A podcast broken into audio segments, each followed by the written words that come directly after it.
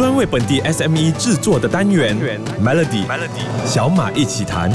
你好，我是小马。前一阵子呢，因为炸鸡店还有便利商店获得哈辣清真准证，就引起了非常多的讨论。从网友的留言可以发现呢，虽然我们身在马来西亚，但其实很多人对哈辣清真的了解是不深的。这个礼拜的小马一起谈，就让你更加了解什么是哈辣清真。那身为马来西亚的企业，获得清真准证又能够对你有什么影响呢？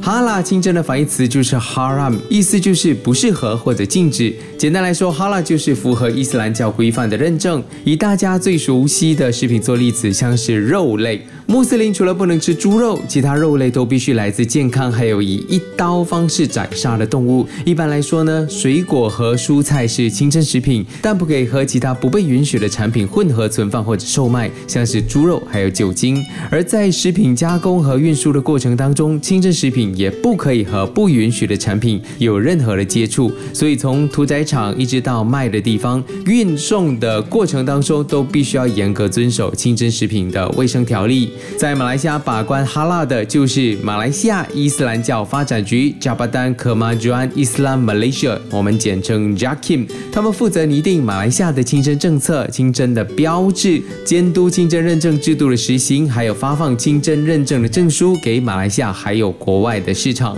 JAKIM 是马来西亚唯一合法的清真证书的核发机构，验证的领域和范围从一开始的食品，现在已经扩展到美妆、保养品、医疗保健等等。另外，针对屠宰场、餐厅、工厂等等的制造业，还有物流通路等等，关系到穆斯林生活所需要的所有的商品和服务，这些都是 Jakim 所管辖的范围。那 Jakim 所颁发的清真认证在世界各地是通用的。其实 Jakim 也是全世界所有哈拉认证机构当中认可度最高、影响力最大的机构之一。明天的小马一起谈就会告告诉你，想要做清真必须符合什么条件。锁定 Melody。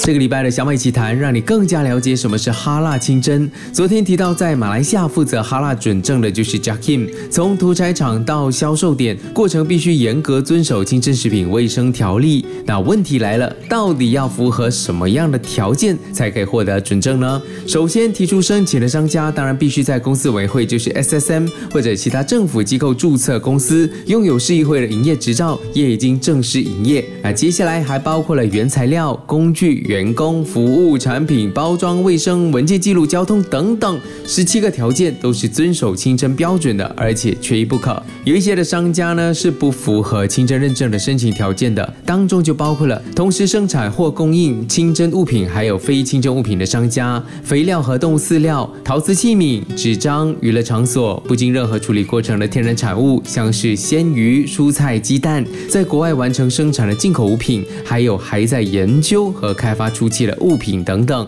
Jackim 的审核团队包括了科学及宗教领域。一般书面资料的初审完成之后，就会有两位宗教还有科学领域的稽核人员到现场来观察，还有采样分析。整个过程 Jackim 都严格把关，所以想要获得准证，其实真的不是一件容易的事。但是为什么还是有这么多商家想要申请呢？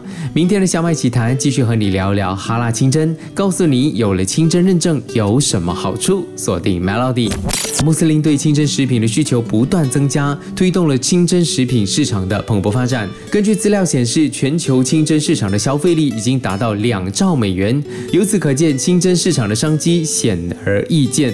作为马来西亚人，我们更应该去认知，哈拉其实可以帮助我们打开市场，而不是越做越小。在马来西亚申请清真认证的饮食业者，其实绝大多数是非穆斯林。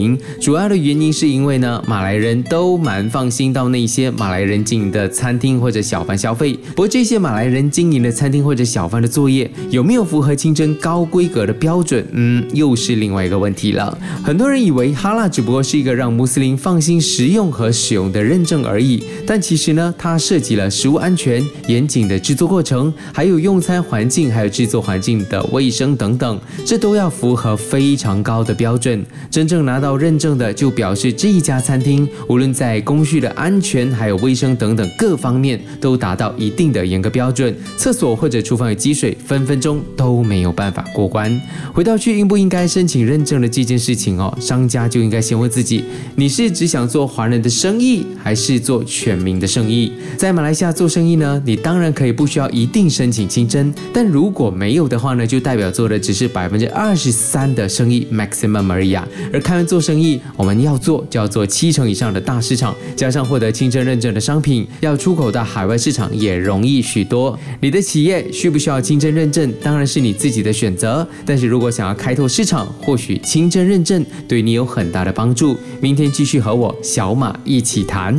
昨天的内容已经提到了，很多人误以为清真哈拉只是一个让穆斯林放心食用和使用的认证而已。实际上呢，清真的原理不仅是限于宗教需求，而是代表更健康、安全还有永续发展的产品标准。不少的华人商家对清真有很多的误解和顾虑，这是可以理解的。这不外乎是呢对清真认证申请的流程、对伊斯兰教的文化、清真禁忌不理解，还有业者不晓得自己的工厂设备或者餐厅。等等的规格有没有符合足够的条件去申请哈拉？其实生活在马来西亚这个多元文化的国家呢，人民对于清真这两个字一点都不陌生，一点都都不陌生。但我们不能够依照从小到大对清真的理解去诠释清真认证。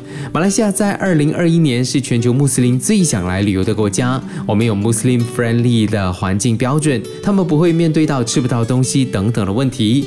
而回到疫情时期，我们曾经面对医疗物资。短缺的窘境，来到后疫情时代呢，商家可以把心思放在清真生物科技，还有清真的医疗器材上面，或许在未来有很大的商机，说不定。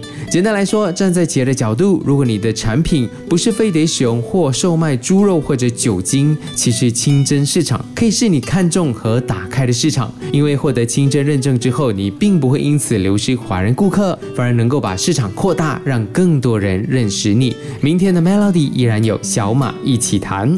国际间最早的清真认证其实就是从马来西亚开始的，因为是由政府机构核发，和其他国家大多是由非政府单位认证不同，所以马来西亚的清真认证在国际间更具有公信力，深受伊斯兰国家民众的信任。很多的跨国企业在马来西亚都成立了食品制造厂，好像东南亚甚至伊斯兰世界销售清真产品，其中大家最熟悉的 Nestle 雀巢就是一个著名的案例。Nestle 是国际最大的食品品。和饮品制造商之一。一九七零年代呢，他们就在马来西亚设立工厂。早在设立的一开始，Nestle 在马来西亚的工厂就采用哈拉认证。现在，马来西亚的 Nestle 已经向全球五十多个国家出口产品，当中就包括了中东伊斯兰世界。